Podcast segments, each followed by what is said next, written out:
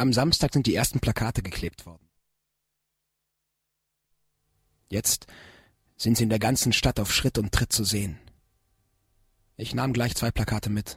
Eines, um es Mutter nach Paris zu schicken, das andere für mich selbst. Ich befestigte es mit Reißzwecken an der Wand und starrte es an wie ein Kind. Ich liebte es darauf zu schauen. Im Radio wird gerade in diesem Augenblick Hitlers Rede aus Nürnberg übertragen. Mein Radiogerät ist kaputt, aber von der Etage unter mir oder vielleicht von der gegenüberliegenden Straßenseite erreichen mich ab und zu Bruchstücke der Rede. Was er sagt, kann ich nicht hören, doch ich erkenne Hitlers kehlige Stimme nur zu gut. Vor allem hört man auch die Hurrarufe, die ihn ständig unterbrechen. Eigentlich keine Hurrarufe, eher ein völlig irrsinniges Gebrüll.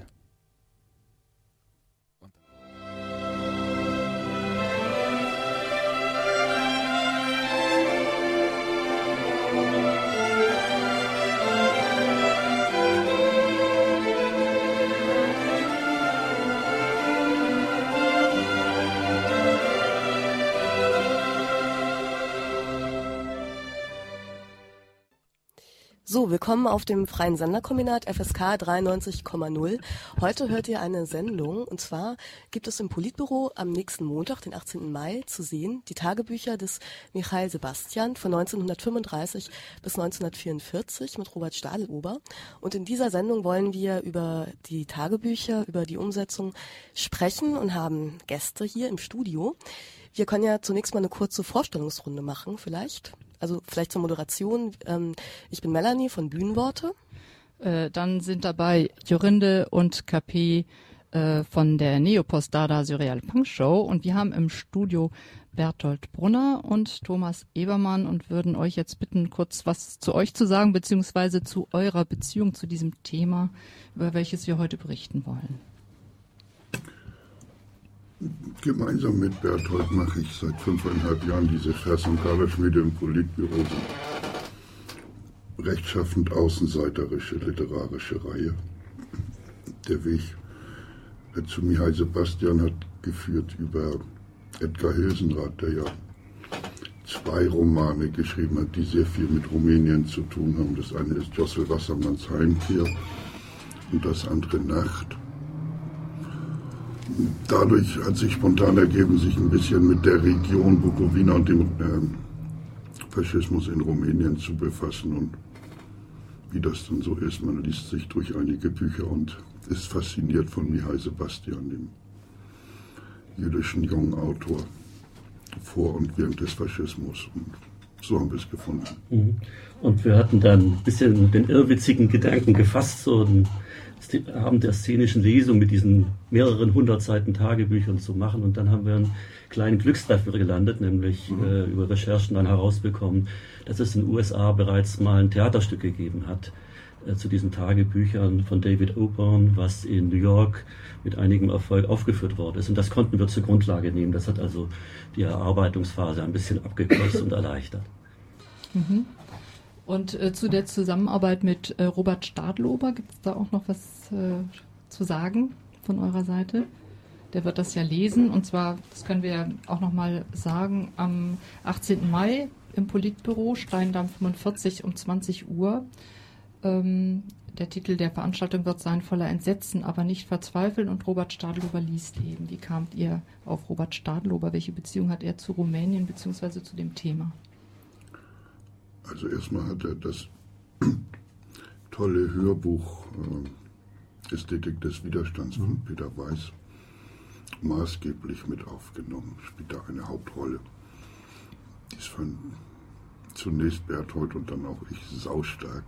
Und dann haben wir gesagt, es wäre schön, mal mit Robert Stadelober zusammenzuarbeiten. Dass er sich der Linken verpflichtet fühlt, ist ja kein Geheimnis. Also ja. es, es war leicht. Wir suchten auch einen Schauspieler, der vom Alter her so ähm, ganz gut passt, um diesen ja eher jüngeren mhm. Sebastian zu sprechen. Und dass äh, Stadelober Robert so eine enge Beziehung zu Rumänien hatte, das war uns noch gar nicht so bewusst.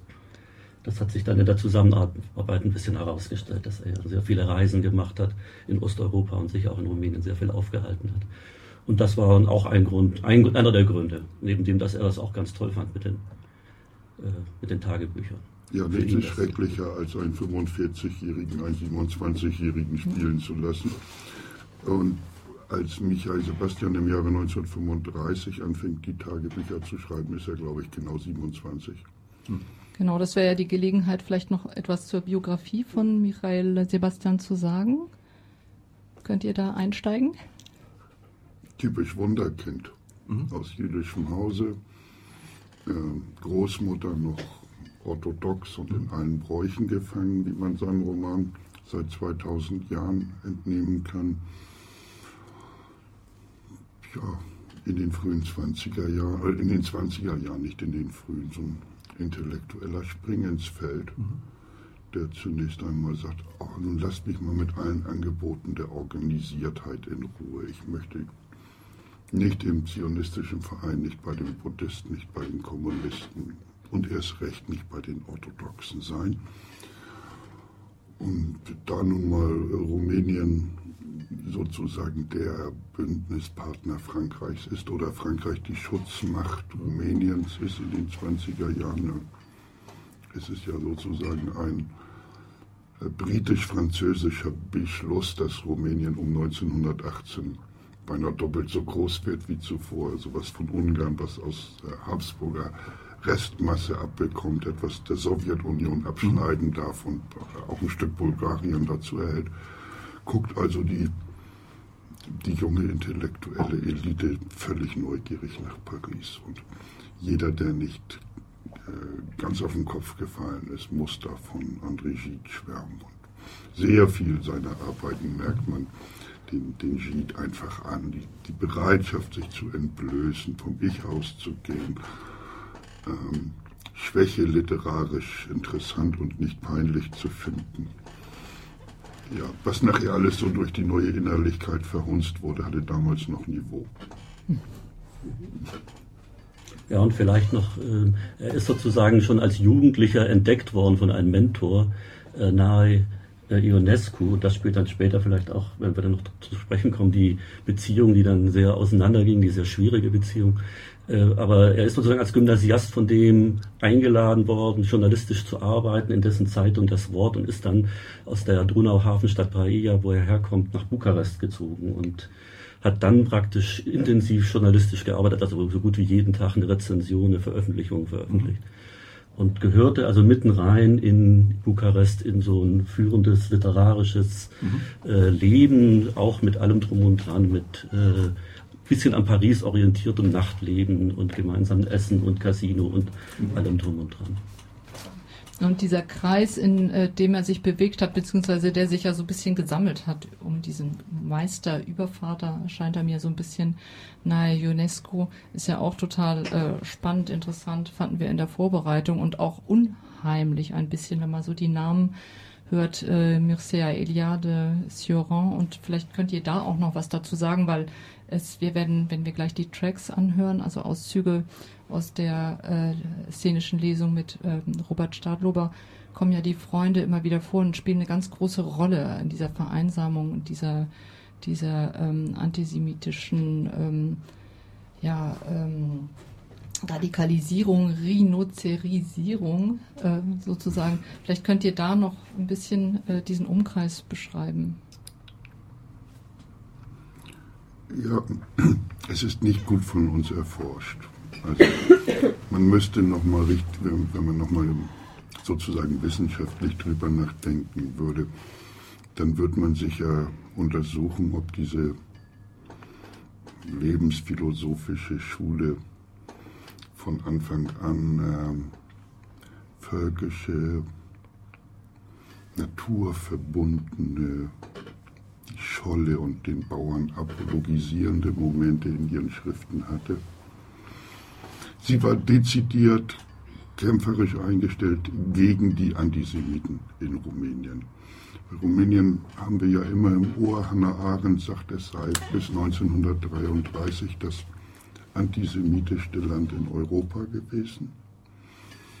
Es war alltäglich, dass man als jüdischer Student nicht in die Vorlesung reinkam, verprügelt wurde. Speziell am Nationalfeiertag spielten sich diese Vorformen von Pogromen geradezu ritualisiert ab. Das weiß ich also nicht genau. Es ist eine moderne Clique, die sich offiziell unter der, der Führung des Lehrmeisters, wie du gesagt hast, gegen den Antisemitismus wendet und davon ist er fasziniert. Dann geht es ja immer sekundär um was auch. Lass uns das ruhig sagen. Mhm. Das ist die Gruppe, äh, die von sexueller Treue eine schlechte Meinung hat, dem Rauschgift nicht abgeneigt ist, mhm. auch weiß, was, äh, wie schön es ist, äh, besoffen zu philosophieren und sowas. Also er sucht sich natürlich auch eine Welt, in der man gut leben kann und nicht mhm. nur äh, Thesen austauschen kann. Das spiegelt ja in den Tagebüchern auch eine gewisse Rolle. Vielleicht ähm, gehen wir jetzt mal in die Tagebücher rein, indem wir jetzt mal in die Tracks reinhören und ähm, dann ein bisschen darüber sprechen. Das schon an. Erstaunliches Ergebnis der gestrigen Wahlen für die Abgeordnetenkammer. Großer Erfolg für die Eiserne Garde. Es sind Hunderttausende von Stimmen. Ganze Landkreise sind gewonnen. Es scheint, dass sich eine Regierung Goga konstituiert hat oder dabei ist, konstituiert zu werden. Ich kann nicht so verantwortungslos sein, Ski zu fahren, während sich womöglich unser ganzes künftiges Leben entscheidet. Aber meine einzigen Momente der Erholung habe ich, wenn ich Ski fahre. Gestern und heute habe ich in Pojana wahre Heldentaten vollbracht. Mir gelingt jetzt ein ziemlich korrekter Slalom, sogar ohne Stöcke. Außerdem habe ich eine Piste probiert, die bestimmt die schnellste Piste ist, die ich bis jetzt in Angriff genommen habe. Ich habe den ganzen Lauf ohne Zwischenfall absolviert, mit einem perfekten Linksbogen und ihn mit einem entschiedenen Bremsschwung beendet. Auf dem Rückweg bin ich dann aber auf der Straße schlimm gestürzt. Was das Lustige ist, kurz vor dem Wegende, wo gar keine Schwierigkeiten mehr sind. Die Regierung Goga hat sich konstituiert. Sie wird Neuwahlen abhalten, wird das Land regieren. Zum ersten Mal konnte man in einer offiziellen Rede das Vokabular hören. Saujude, Judenheit, die Vorherrschaft Judas und so weiter. Die ersten antisemitischen Maßnahmen des Staates werden für morgen oder übermorgen erwartet. Werde ich den Posten der Stiftung verlieren? Sehr gut möglich. Es ist kaum denkbar, dass man nun noch einen Juden auf einem Kulturposten dulden wird, sei dieser auch so unbedeutend wie meiner. Mein Lieber, meint Camille, auch du musst doch schließlich zugeben, dass die Juden zu viel Missbrauch getrieben haben. Ich gebe es zu, Camille. Wie könnte ich es nicht zugeben? Ich gebe alles zu. Ich war noch nicht in der Stadt. Mein Sturz von gestern ist wohl doch schlimmer, als ich anfangs gedacht hatte. Der linke Schenkel ist geschwollen und blutunterlaufen. Ein Moment lang hatte ich Angst, dass ich mir etwas gebrochen hätte.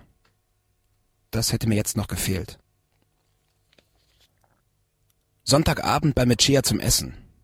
Wiedersehen nach langer Zeit. Bei dieser Gelegenheit sah ich eine entfesselte Marietta. Sie kochte nur so vor Antisemitismus.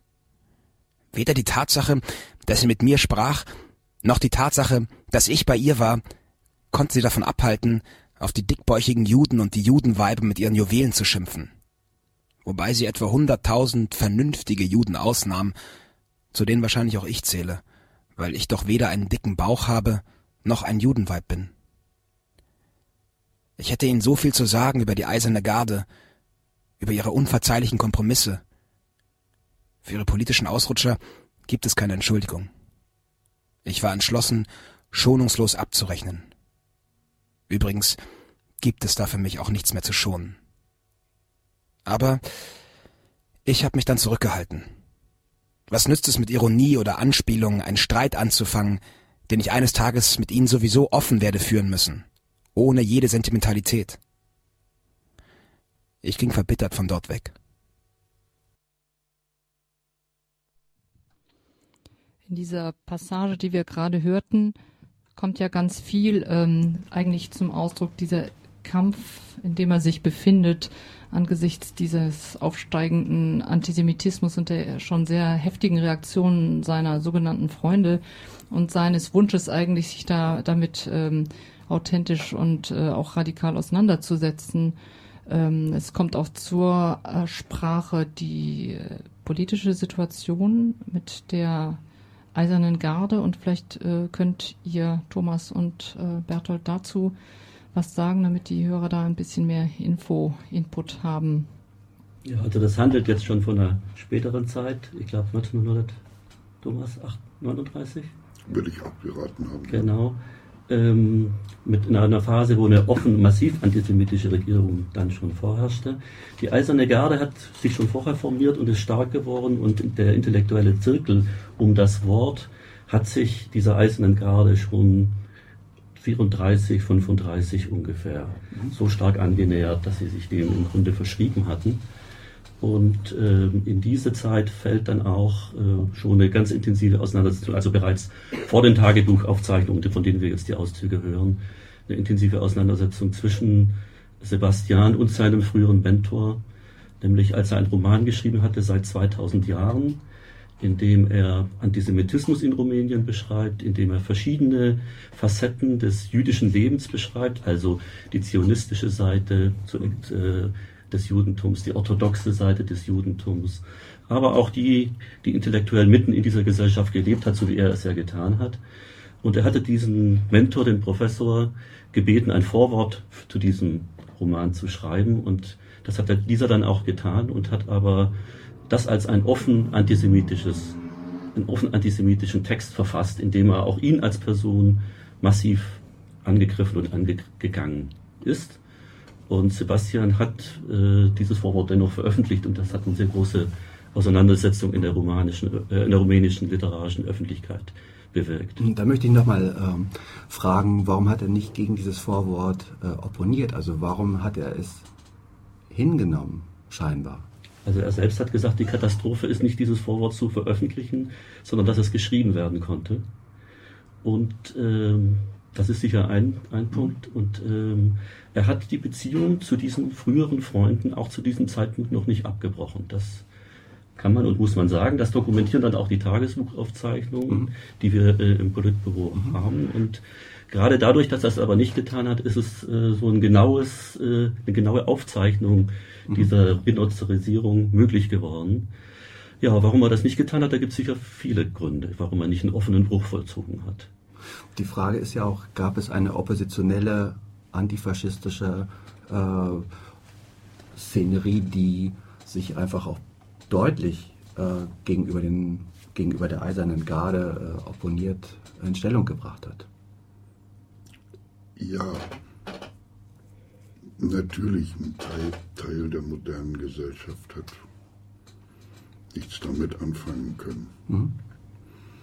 Und ist, man kann ja die, die Hoffnung, dass alles nicht so schlimm werde, nur verstehen, wenn man weiß, davor gab es schon immer wieder große antisemitische Reden im Parlament, mhm. Anläufe die ganze Politik der Rumänisierung, das äh, bedeutet, dass zum Beispiel in der bedeutenden Provinz Czernowitz 90 Prozent der Professoren nicht mehr lehren können an der mhm. dortigen Universität. Es gibt Sondergesetze gegen jüdisches Eigentum und so weiter. Aber es gibt eine zweite Lebenserfahrung.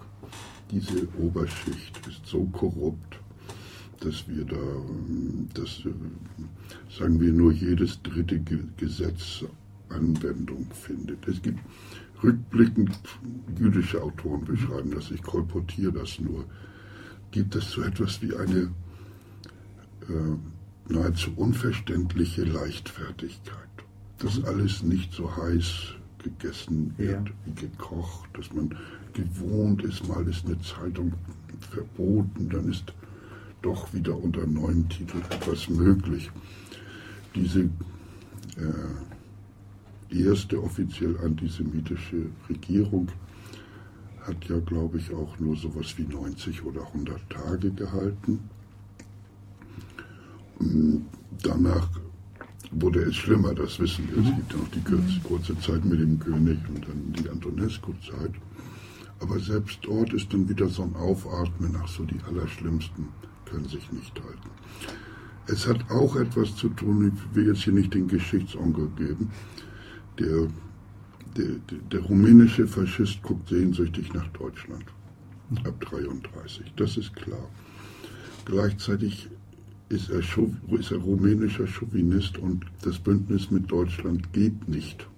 Deutschland protegiert Ungarn in seinen Gebietsansprüchen gegen Rumänien. Ähm, der idiotische rumänische Patriot weiß, Hitler will, dass Siebenbürgen ähm, zu Ungarn kommt, will mhm. meine Nation kleiner machen, sodass diese eiserne Garde immer auch im Widerspruch agiert zu anderen faschistischen Kräften. Mhm. Die Eiserne Garde ist die erste Formation, die ganz klar auf das Bündnis mit Deutschland setzt, während andere Kräfte, die nicht weniger antisemitisch, mhm.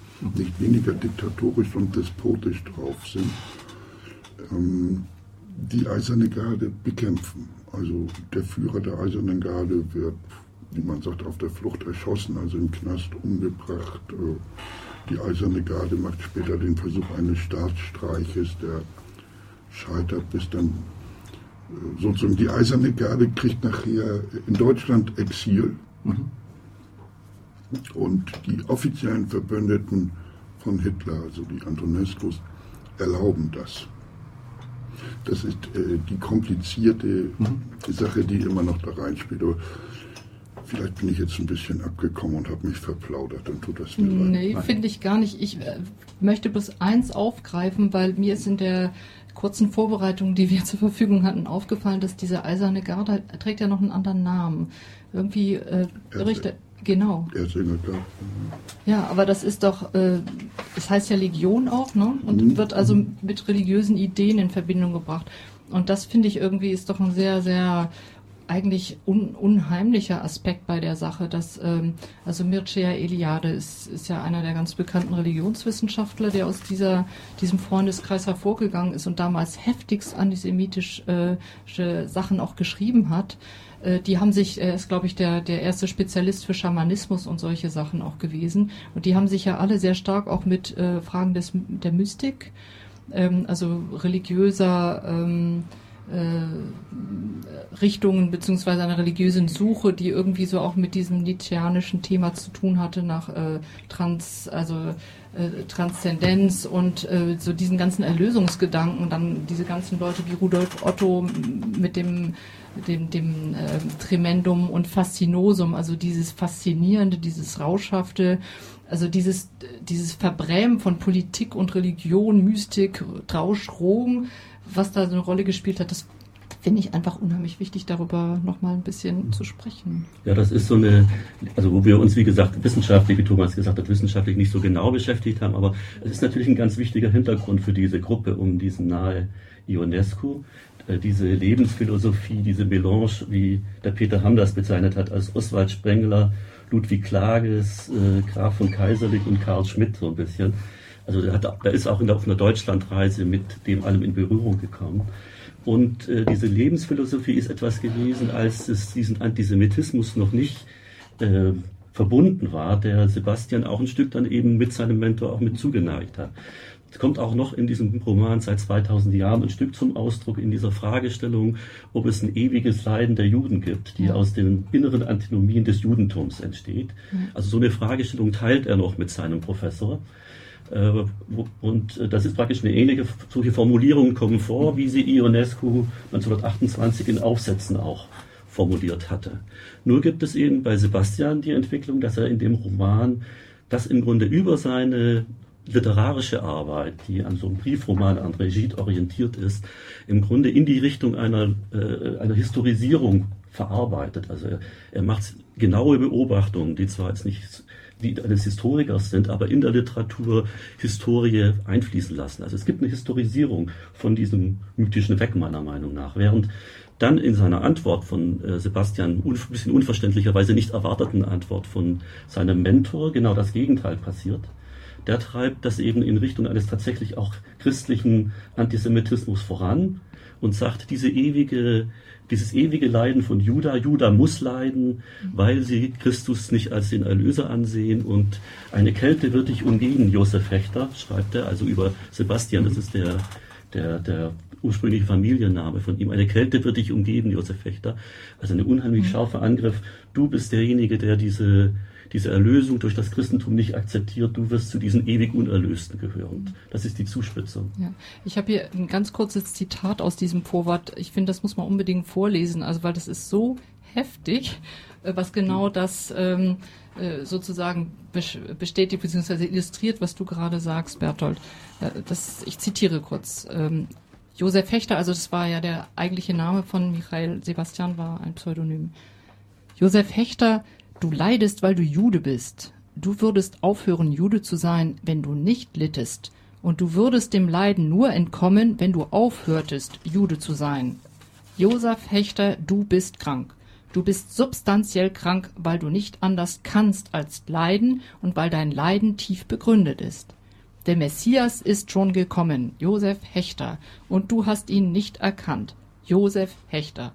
Fühlst du nicht, Dich umfängt Kälte und Dunkel. Zitat Ende aus diesem Vorhalt von nahe UNESCO. Ja.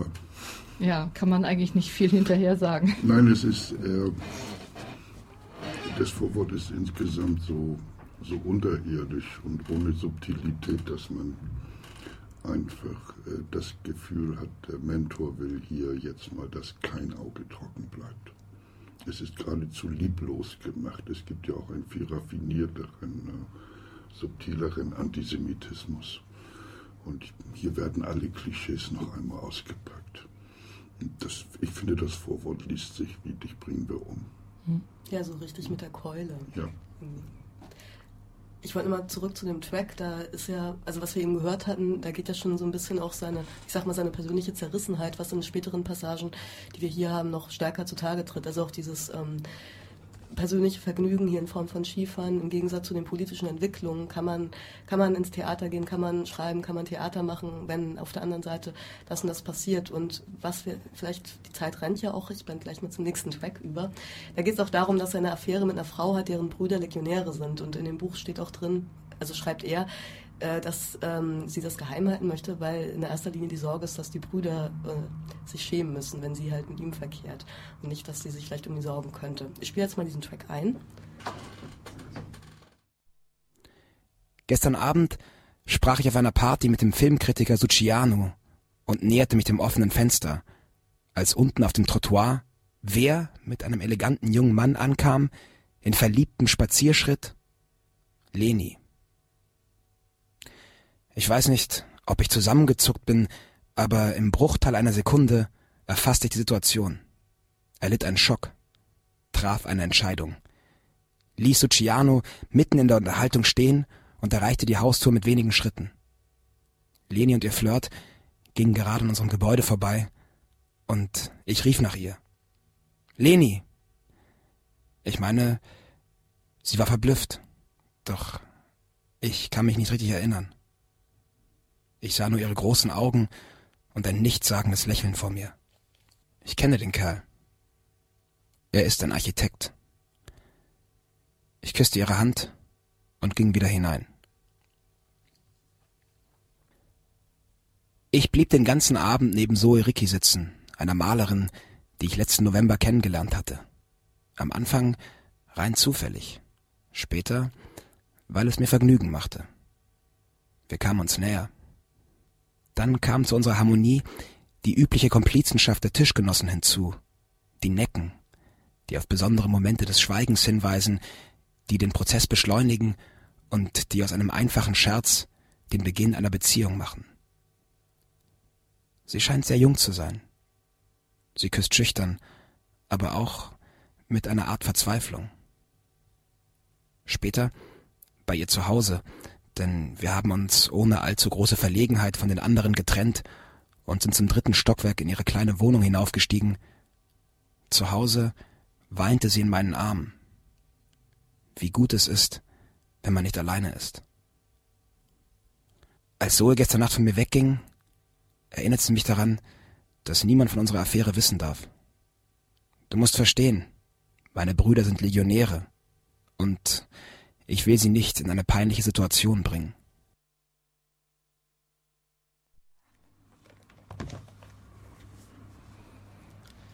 Ja, ihr hört äh, Auszüge aus Michael Sebastians Tagebücher, gelesen hier von Robert Stadlober.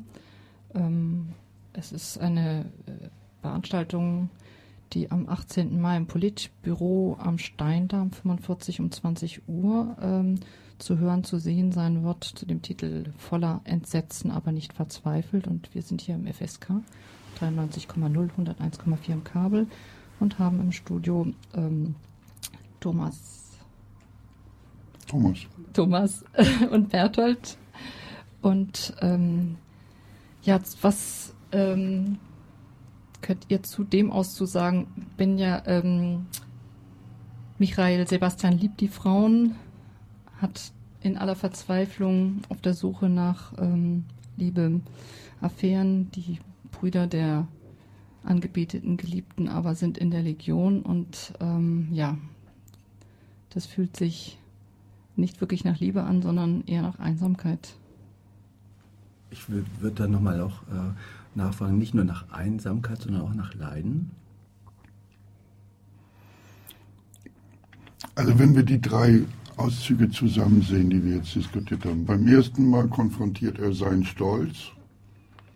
Zum ersten Mal hat mein Theaterstück Premiere. Ich gehe durch die Stadt, sehe meinen Namen auf Plakaten und hänge mir selbst an die Wand. Beim zweiten Mal seinen Stolz. Äh, ich habe noch gar nicht oft üben dürfen, aber ich bin ein wahnsinnig guter Skifahrer und nach Schwinge, da braucht man andere ein Jahr, das zu lernen. Und beim dritten Mal, na gut, wenn die eine mich verlässt, dann kann ich die noch schönere abschleppen, immerhin.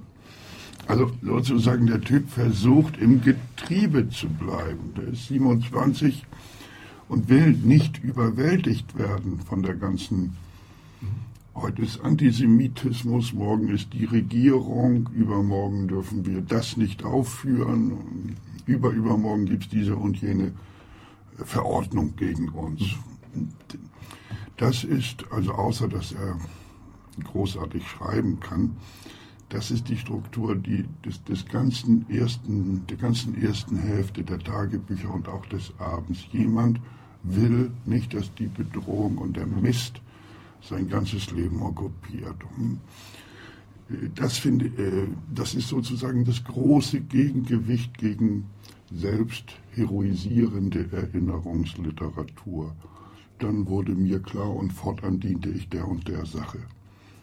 Ähm, ich, ich wollte Ihnen noch mal sagen, dass das ist das, was, ähm, was die Sache in gewisser Weise wertvoller macht als die Lektüre eines Sachbuchs, was kein Argument gegen Sachbuch ist, gar nicht, sondern ist ein Argument, nehmt das wahr, wie der da sich versucht hat durchzuschlängeln. Und um dieses Durchschlängeln hinzukriegen, pflegt er die Hoffnung, dass nicht alle notwendigen Brüche auch vollzogen werden müssen. Das heißt, eigentlich denkt man doch, wenn jemand sagt, halt unsere Beziehung mal geheim, meine Brüder sind Legionäre, muss er ja irgendwie unser, nach unserem Geschmack antworten. Entweder du hast keine Lust mehr mit deinen Brüdern zu sprechen, dann können wir schön Freizeit und Bett teilen. Aber wenn du das geheim halten musst, dann macht das mit uns auch keinen Spaß ich habe es gerade etwas trivialisiert, ja. aber das ist die Struktur, das ist das, worum er kämpft. Und natürlich in, im zweiten Teil des Abends und im zweiten Teil der Tagebücher ist er isoliert. Mhm. Da hat er diese äh, Möglichkeiten, Gegengewichte zu schaffen, nicht mehr. Da hängt er auf seiner Bude und ist nur noch verzweifelt versucht, ohne Radio zu rekonstruieren, wie ist jetzt der Kriegsverlauf oder wie viele Tote gab es bei dem und jenem Pogrom.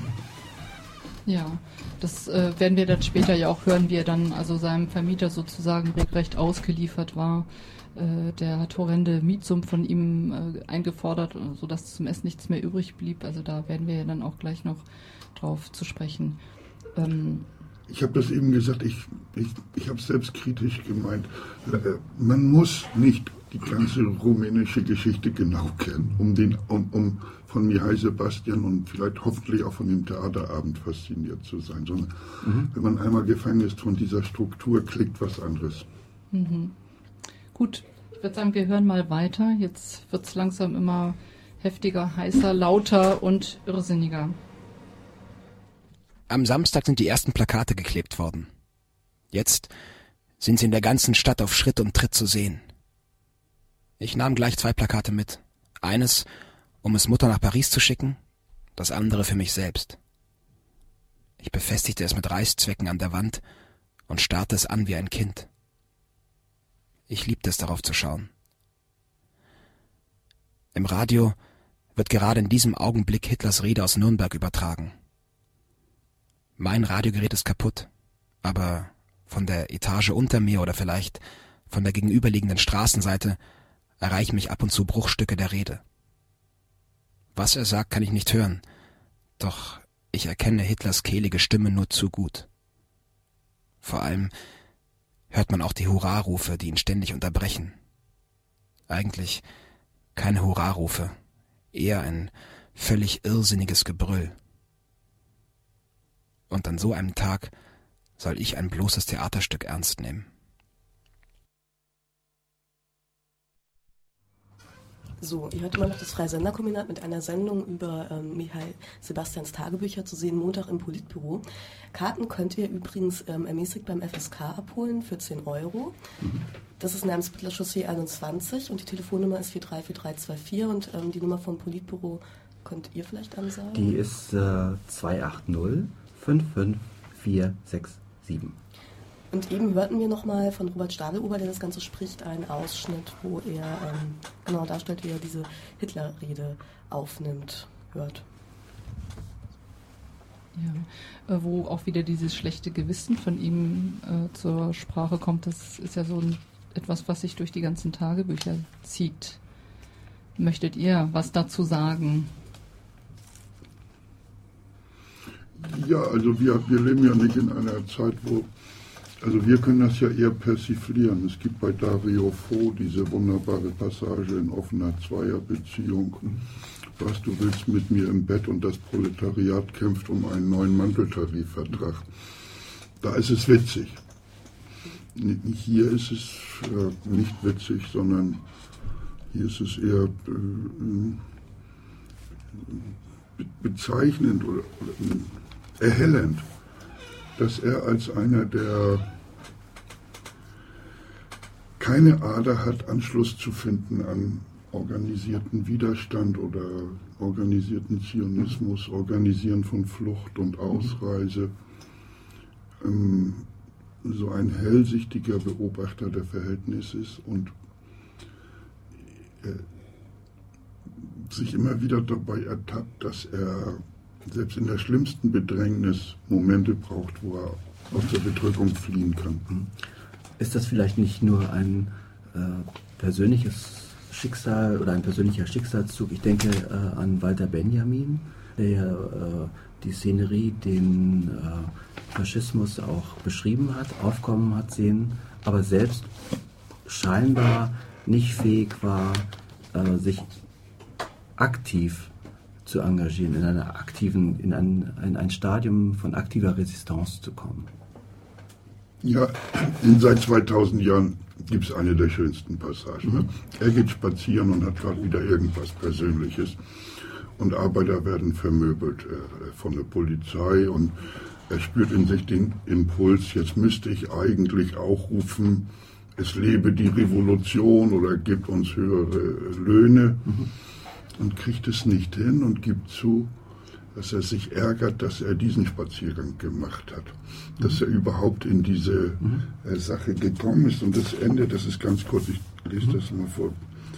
Ich glaube nicht, schreibt er, dass hier ein Intellektueller etwas Entscheidendes in der Geschichte vollbracht hat, wenn nicht nur von sogenannten Kulturwerten die Rede ist, sondern schlicht und einfach von der Rettung der Spezies Mensch. Diesen Standpunkt der Geschichtsbetrachtung will ich noch einmal überdenken, die Geschichte noch einmal lesen. Es würde mich wundern, wenn ich nicht recht hätte, was macht man mit solchen Zimmerpflanzen, die die frische Luft nicht vertragen Und dann gibt es mit Sicherheit noch erschwerende Umstände für den jüdischen Intellektuellen, der zweimal aus der aktiven Teilhabe am Leben eliminiert wurde, einmal als Intellektueller und einmal als Jude. Es ist fast schade, dass ich hier nur die abstrakte Zusammenfassung vorgetragen habe, weil viel ironischer ist seine Sehnsucht mitzumachen. Er beschreibt die Sehnsucht, wenn die Polizei mich doch jetzt auch mindestens aus missverständlichen Gründen mit verprügeln würde. Aber ich bin nun einmal nur begabt, genau zu beobachten. Das Buch beschreibt ja auch, dass er, also kommt auch marxistische Freunde als Figuren vor. Da, da beschreibt er auch, dass er sozusagen mit, mit seiner Auseinandersetzung mit dem eigenen Judentum dann äh, mit diesen Freunden und dem, was sie vertreten, nichts anfangen kann, weil er als Jude für sie nicht existieren würde, weil für den Marxisten, marxistischen Freund der Jude im Menschen aufgeht, also im befreiten Menschen. Und er aber gerade darum ringt, was bedeutet mein Judentum für mich? Mhm. Und in der Situation höchster Bedrohung geht diese Entwicklung auch weiter. Also als er zum Beispiel den Judenstern tragen soll, die Anordnung ist gegeben, dann wird die Anordnung doch wieder außer Kraft gesetzt. Da sagt er, ich freue mich nicht darüber. Ich, ich, äh, ich äh, finde es jetzt fast schlecht, dass diese Anordnung mich nicht trifft, weil wenn ich irgend, also an anderer Stelle sagt er das, wenn ich irgendwo auf einer einsamen Insel wäre, wäre mir egal, ob ich Jude wäre. Aber in dieser Situation, in dieser historischen Situation, muss und kann ich nur Jude sein. Also es gibt auch in diesen mhm. späteren Teilen der Tagebücher eine genaue Beobachtung dessen, wie entwickelt sich die ganze Gesellschaft, wie entwickeln sich diese Freunde, wie entwickeln sich auch menschliche Beziehungen in dieser Situation. Er analysiert zum Beispiel, dass das im Grunde alles Schattengestalten sind, dass die Beziehungen auf, auf bestimmte Zweckaustausche sich reduzieren, aber keine wirklichen Beziehungen mehr sind und nimmt sich nicht davon aus. Also sagt, ich bin genauso. Ich bin auch so eine Chiffre nur noch. Er beschreibt sich auch an einer Stelle als Gespenst. Genau, später. so dieses Gespensterhafte. Und also, dass er sozusagen ein, ein, einer ist, der dies alles notiert und aufschreibt in dieser Entwicklung, macht auch diese Tagebücher, glaube ich, sehr wertvoll. Ja, eine ganz große Passage. Jeder hat ja seine Lieblingspassagen. Als ganz große habe ich empfunden, wie wohlmeinende Freunde äh, ihm sagen, du, das gibt so einen Weg, das machen jetzt einige, du musst zum äh, Katholizismus übertreten, dann ist deine Lebensgefahr gebannt. Mhm. Und vehement er das sagt, nein, das nicht. Da könnt ihr mir alle Papiere, alle Formalitäten besorgen. Das nicht, dann lieber den Stern. Ähm, es ist sehr, also es ist nicht so, dass er sozusagen nicht nach äh, kollektiver Ausdrucksform sucht. Du hast nur recht, sie ist bei Intellektuellen oft sehr ungeschickt, die Suche. Okay, wollen wir zum nächsten übergehen? War heute in der Philharmonie. Ich kaufte die Eintrittskarte nach langem Zögern, bis ich mir schließlich kurz entschlossen sagte, ich gehe hin, was soll's. Aber bald schon hatte ich Gewissensbisse. Bin ich denn so oberflächlich und skrupellos, in dieser so bitteren Zeit in ein deutsches Konzert zu gehen? Hunderte von jüdischen Familien aus der Bukowina werden just in diesem Augenblick deportiert. Tausende von Juden schuften in Arbeitslagern. Stündlich und täglich geschehen weitere Gräuel, werden uns weitere Bürden und Demütigungen auferlegt. Und ich gehe in die Philharmonie. Also war ich schon entschlossen, die Karte zurückzugeben und auf gar keinen Fall zum Konzert zu gehen. Ich habe seit dem Frühling, seit sie mir das Radio wegnahmen, keine Musik mehr gehört. Ein Konzert, noch dazu ein so schönes, wird mich für wenige Stunden vergessen lassen und glücklich machen. Was für andere Freuden habe ich denn? Bis gestern Abend, bis heute früh wusste ich nicht, ob ich hingehen würde. Ich ging hin. Es war ein seltsames Gefühl, das mich beim Betreten des Athenäums überfiel, wo ich seit so langer Zeit nicht mehr gewesen war. Ich konnte meine Scheu, Scham und Ängstlichkeit einfach nicht unterdrücken. Am liebsten wäre es mir gewesen, dass ich niemanden sehe und niemand mich sieht. Ich kam mir vor wie ein Gespenst, das für einen kurzen Augenblick das Tageslicht erblickt. Was für eine rauschende Gesellschaft, was für Ballkleider, zarte blasse Hände, Pelzmäntel, Uniformen, unzählige bemerkenswerte schöne Frauen. Fast alle Männer waren gut angezogen, gelassen, selbstsicher und vornehm. Ich saß auf einem Klappsitz und fühlte mich an den Pranger gestellt. Hässlich, alt, armselig, schäbig. Nimmt der Krieg denn nur mich mit? Erleide denn nur ich ihn? Erleben diese Leute ihn denn nicht? Sehen sie ihn nicht? Spüren sie ihn nicht? Die Freude am Konzert wurde mir durch all die nagenden Zweifel und dunklen Gedanken, die ich nicht abschütteln konnte, halb genommen. Weiß nicht, ob ich so etwas noch einmal über mich ergehen lassen werde.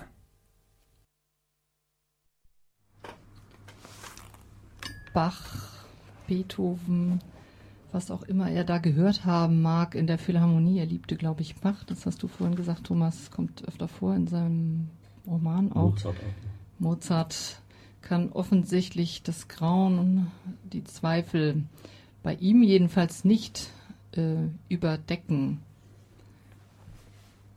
Ein Erlebnis, was viele Intellektuelle, glaube ich, auch beschrieben haben, viele Künstler ähm, in dieser Zeit. Wie, wie kann man noch Gedichte schreiben? Es gibt dieses berühmte Gedicht von Bertolt Brecht auch ähm, in einer solchen Zeit.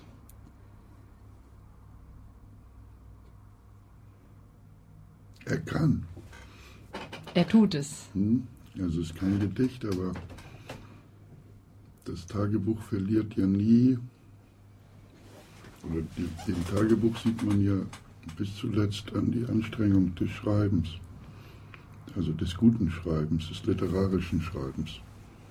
Das ist ja das Wunder. Man, ähm, er sagt ja nicht, ich gebe meine Anstrengung gegenüber der Form auf, weil die Welt viel zu ernst oder die Zahl der Toten viel zu bedrückend oder mein Tod viel zu wahrscheinlich ist, sondern ich, ich glaube, man merkt dem an, dass da Absätze sind, ähm, Sätze sind, an denen er ein, zwei Stunden gefeilt hat.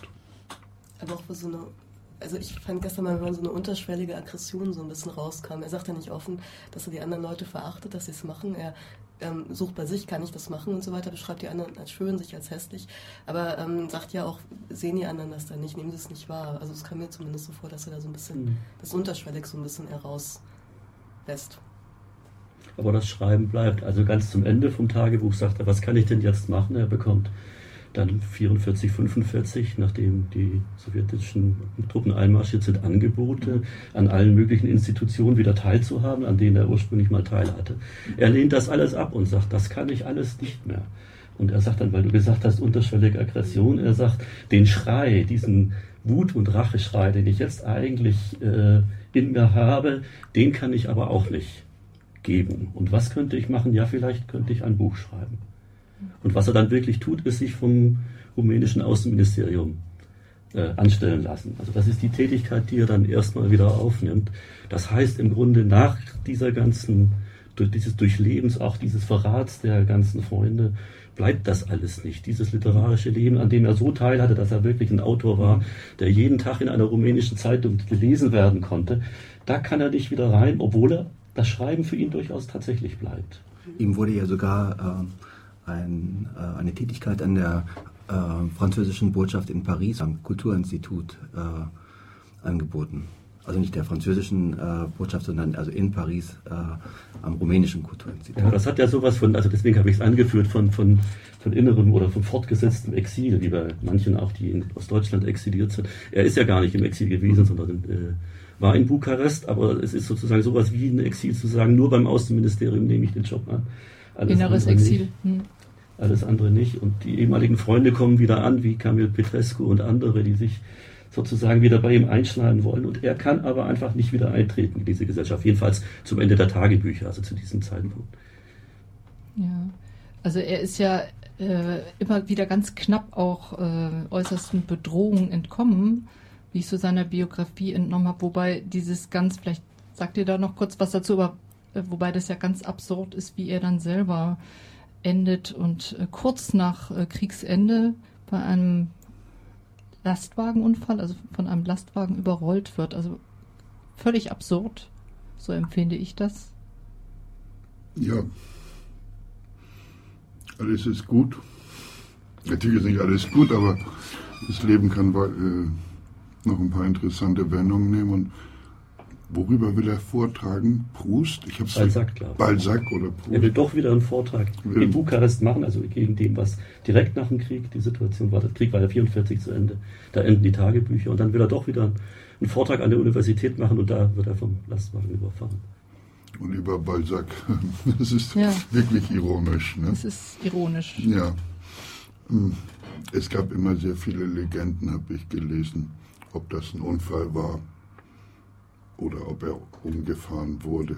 Aber das entzieht sich des Urteils. Und diejenigen, die eher auf seiner Seite sind, sagen, nein, das war nach menschlichen Ermessen ein Unfall. Ähm, drei Jahre später sind Juden in Rumänien wieder anders verunfallt, ja. als äh, die Hegemonie der kommunistischen Partei dafür gesorgt hat, dass die linksbürgerlichen Elemente als Schädlinge empfunden wurden. Aber in der Zeit, wo er tödlich verunglückt ist, war so etwas nicht oder noch nicht. Ja, es gab ja vorhin diesen Track, das sagtest du gestern bei der Vorbereitung, Melanie, wo er dieses Skierlebnis äh, erzählt. Vielleicht magst du ja, das so eine ähm, Parallel oder eine Prophezie fast vorher? Ich musste halt beim erstmaligen Lesen schmunzeln, weil er irgendwie geschrieben hat, dass er ganz am Ende, wo eigentlich überhaupt keine Schwierigkeiten mehr sind, dann aus dieser Bahn fällt und dann einen Unfall baut. Und vorher, wo diese ganzen schwierigen Passagen waren, konnte er gut Skifahren. Ähm, weil du gerade vorhin, Berthold, die innere Immigration angesprochen hast. In unserem letzten Track äh, spricht er auch nochmal über seine, ja, so eine gewisse Resignation und Lethargie. Vielleicht würde sich das jetzt anbieten, nochmal anzuhängen. Der Hauseigentümer verlangt 93.000 Lei, um meinen Vertrag zu verlängern. Ich werde das natürlich akzeptieren, denn an einen Umzug ist jetzt nicht zu denken. Das Vermietungsamt nimmt Anträge von Juden wahrscheinlich nicht einmal an. Ich bin meinem Hauseigentümer völlig ausgeliefert, der jede Summe von mir verlangen kann. Ich fürchte um mich selbst. Ich renn vor mir weg, flüchte mich aus allem. Nie habe ich mich so alt gefühlt, so schal, so gleichgültig. Ich nehme Zuflucht in kindische, ausführliche Tagträume. Ich sehe mich in Genf mit einer Million Francs. Manchmal sind es 300.000, 100.000 oder gar nur 30.000. Ich sehe mich in London als Redakteur beim BBC mit 40 Pfund Sterling im Monat, wo ich den ganzen Tag im British Museum arbeite und manchmal in den Urlaub an die neblige Küste fahre. Ich sehe mich an der russischen Front als Kriegskorrespondent einer amerikanischen oder englischen Zeitung, wo ich, das versteht sich von selbst, Redakteur bin. Ich sehe mich in New York, wo ich zufrieden lebe, bis mir der Großstadtlärm zu viel wird und ich in die Provinz flüchte, wo ich äußerst erfolgreiche Theaterstücke schreibe. Sie werden am Broadway gespielt, aber ich bin gar nicht neugierig, sie zu sehen. Ich sitze lieber zu Hause mit meinem lauten Radio, einem automatischen Grammophon und Hunderten von Schallplatten von Bach, Mozart, Beethoven. Ich trage einen Dutzend solcher Träume mit mir herum. Ich träume sie nie zu Ende, sondern kombiniere sie miteinander und steige da wieder ein, wo ich aufgehört habe. Wie ein Rausch oder Schlafmittel. Währenddessen zieht sich der Strick um meinen Hals immer enger. Wo nehme ich nur Geld her? Was gebe ich Mama für die Einkäufe, wenn am Montag oder Dienstag die letzten tausend Lei aufgebraucht sein werden, die wir jetzt nach der Mietzahlung noch haben?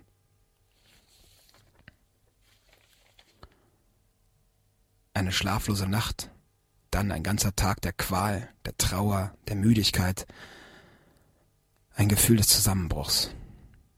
Ich komme mir aufgelöst, gebrochen, rettungslos verloren vor.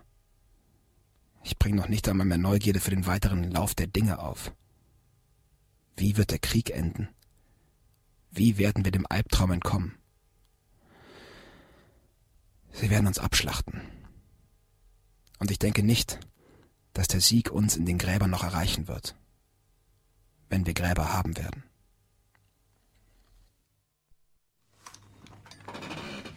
Ja, das ist unser letzter Auszug. Robert Stadlober, Michael Sebastians Tagebücher lesend. Und da kann man eigentlich gar nicht mehr so viel dazu sagen, ob wir überhaupt Gräber haben werden. Er hat, glaube ich, die Sache sehr tief und gut gespürt und nach dem, was wir eben sagten, fällt mir so ein, dass es vielleicht irgendwann einen Moment gibt im Leben, wo die Kräfte auch aufgebraucht sind. Und dann nach dem Krieg eben vielleicht wirklich nicht mehr die Lebenskraft da war, um neu anzufangen oder wieder Neues aufzubauen. Aber das sind jetzt einfach Mutmaßungen. Wenn wir von der empirischen Wahrscheinlichkeit ausgehen und ihn einfach als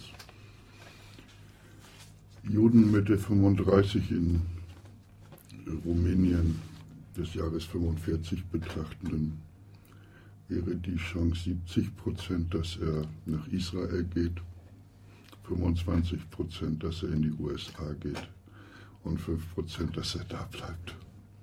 Also das ist sozusagen die statistisch erfassbare, was wäre ihm begegnet, Sache. Es ist bemerkenswert, dass kaum jemand da bleiben konnte.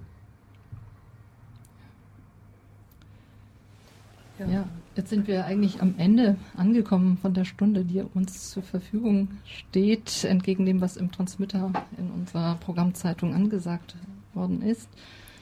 Mögt ihr noch was sagen am Ende? Also was, was vielleicht gar nicht so zur Sprache gekommen ist, was noch oder, fehlen würde? Oder? oder was ist die Quintessenz? Oder was möchtet ihr den äh, Zuschauern, den Zuhörern äh, als Rat geben, sich zu engagieren, äh, aufzupassen, heute auch zu schauen, was passiert in der Gesellschaft. Ähm, wie seht ihr das? Ach, lieber sowas alles nicht. Sondern ähm, das ist jetzt das vierte Jahr, dass wir im Mai etwas äh, machen äh, mit dem Auschwitz-Komitee und der Roten Flora und der AK Bücherverbrennung nie wieder und dem FSK, was, äh, was sozusagen die große drohende Überschrift hat. Äh, stellt euch darauf ein, dass man äh, vielleicht zwischen dem Schluss der Aufführung und dem ersten Applaus acht bis zwölf Sekunden braucht. Das finde ich zum Beispiel mein großes Erlebnis äh, im Theater, wenn das gelingt und wenn es nicht gekünstelt ist, mhm.